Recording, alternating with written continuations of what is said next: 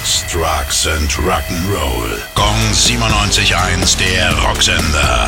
Rock News.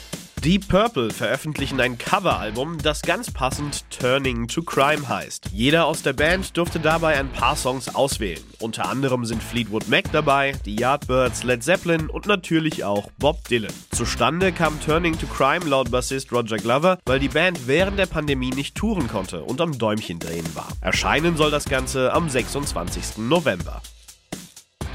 Wer Alex Lifeson von Rush nochmal live sehen möchte, hat zukünftig schlechte Karten. Der Gitarrist hat nämlich die Schnauze voll davon, auf Tour zu sein. Ein paar kleine Shows hier und da kann er sich wohl noch gut vorstellen, auf große Tournee will er aber nicht mehr gehen. Gong 97.1, der Rocksender.